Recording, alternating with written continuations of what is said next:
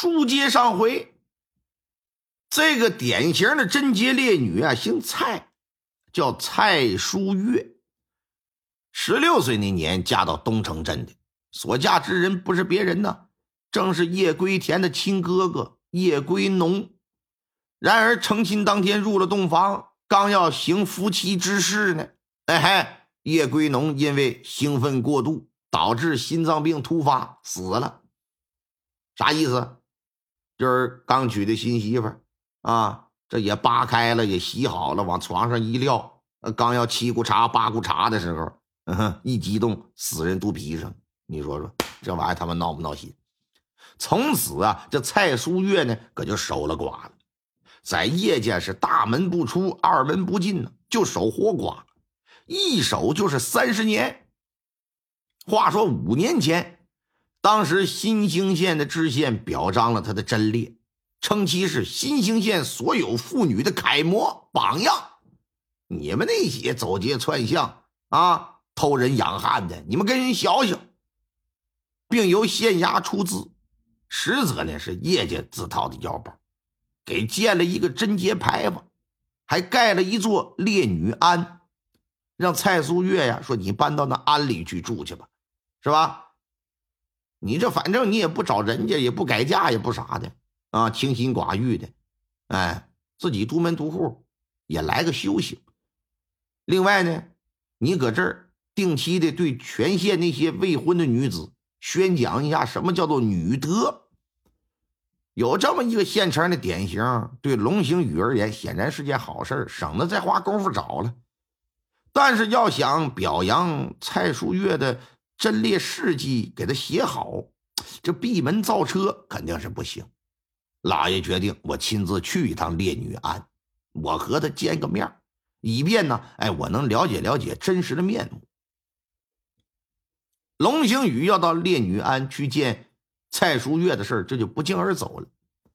来的那一天呢，离很远就看到庙门口围着很多人，走近了之后。有一个人是排纵而出啊！呃，叶家老少恭迎知县大人到烈女庵视察。谁呀？叶归天带着府上上下人等往地上这么一跪，起来吧！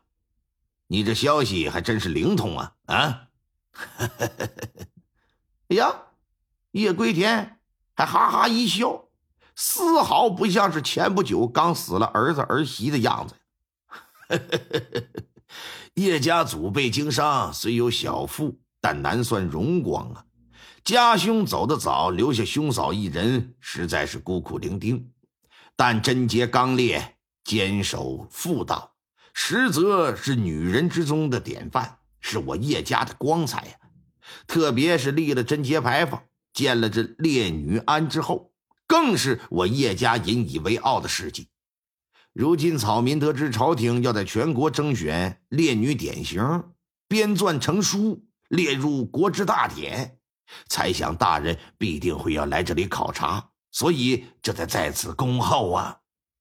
嗯，本县确实有意选定蔡苏月作为新兴县的烈女代表，今日过来就是想见上一面，实地考察一番。嗯。是，早已准备妥当。大人，里边请，里边请。烈女庵，门阔墙高，三进的院落挺敞亮，里边的房屋修的也挺精致，是雕梁画栋，花草飘香啊。为了迎接老爷的到来，里边是张灯结彩，好似过节一般。此时啊，这西厢房里就噔。传来那种敲击木鱼儿的声音。龙行宇扭头看去，就见西厢房是个佛堂，神台之上啊，供的是一尊普贤菩萨的神像，神像之下跪着一个身穿素衣的女子，正搁那敲木鱼儿念经呢。啊，那位便是家嫂，她平日里呀，除了种花修草、读书作画。啊，就是诵经礼佛了。自从搬到这里来呀，一日都不曾间断过呀。叶归田说完，冲身旁的人使了个眼色，那人呢就去叫这个蔡淑月去了。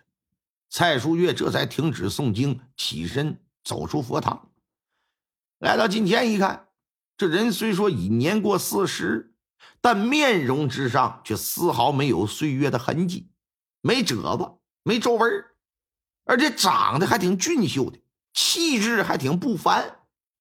只是体型消瘦啊，给人一种弱不禁风的感觉，啊，当然是那个年代的审美啊，觉得不健康。你要放现在，那 了不地了，那得。嗯，叶桂田就介绍说：“嫂嫂，这位是刚刚上任不久的知县龙大人。”啊，民女拜见知县大人。起来吧。当今圣上下令，要在全国挑选贞洁烈女。编写事迹列入国典，你是我县妇女之楷模。本县今日特意啊前来见见你。大人过誉了，民女不过是普通人，从未做过什么有利于国家和民众的事儿，可不敢担那楷模二字啊。叶寒还挺谦虚，哈哈，你就不必过谦了。能住在烈女庵，就已经说明一切。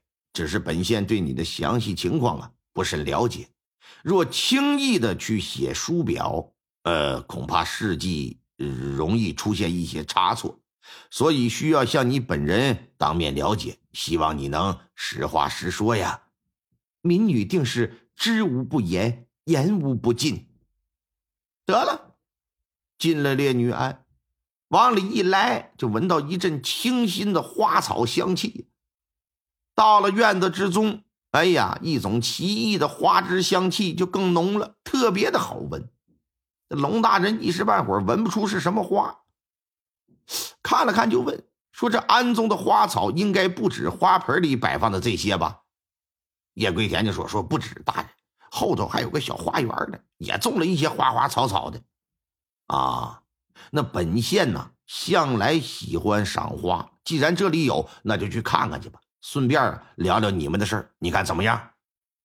一提这个建议，这蔡淑月就略显迟疑，但最终还是妥协了，说：“大人这边请吧。”后边的人就要跟着，龙兴宇赶紧伸手一摆，说：“你们就别跟着了，都在这里等候。本县呢，想和他单独聊聊。”于是乎，这蔡淑月领着龙星宇绕过了正房，就来到后面的花园那么说，这里是不是有什么猫腻儿啊？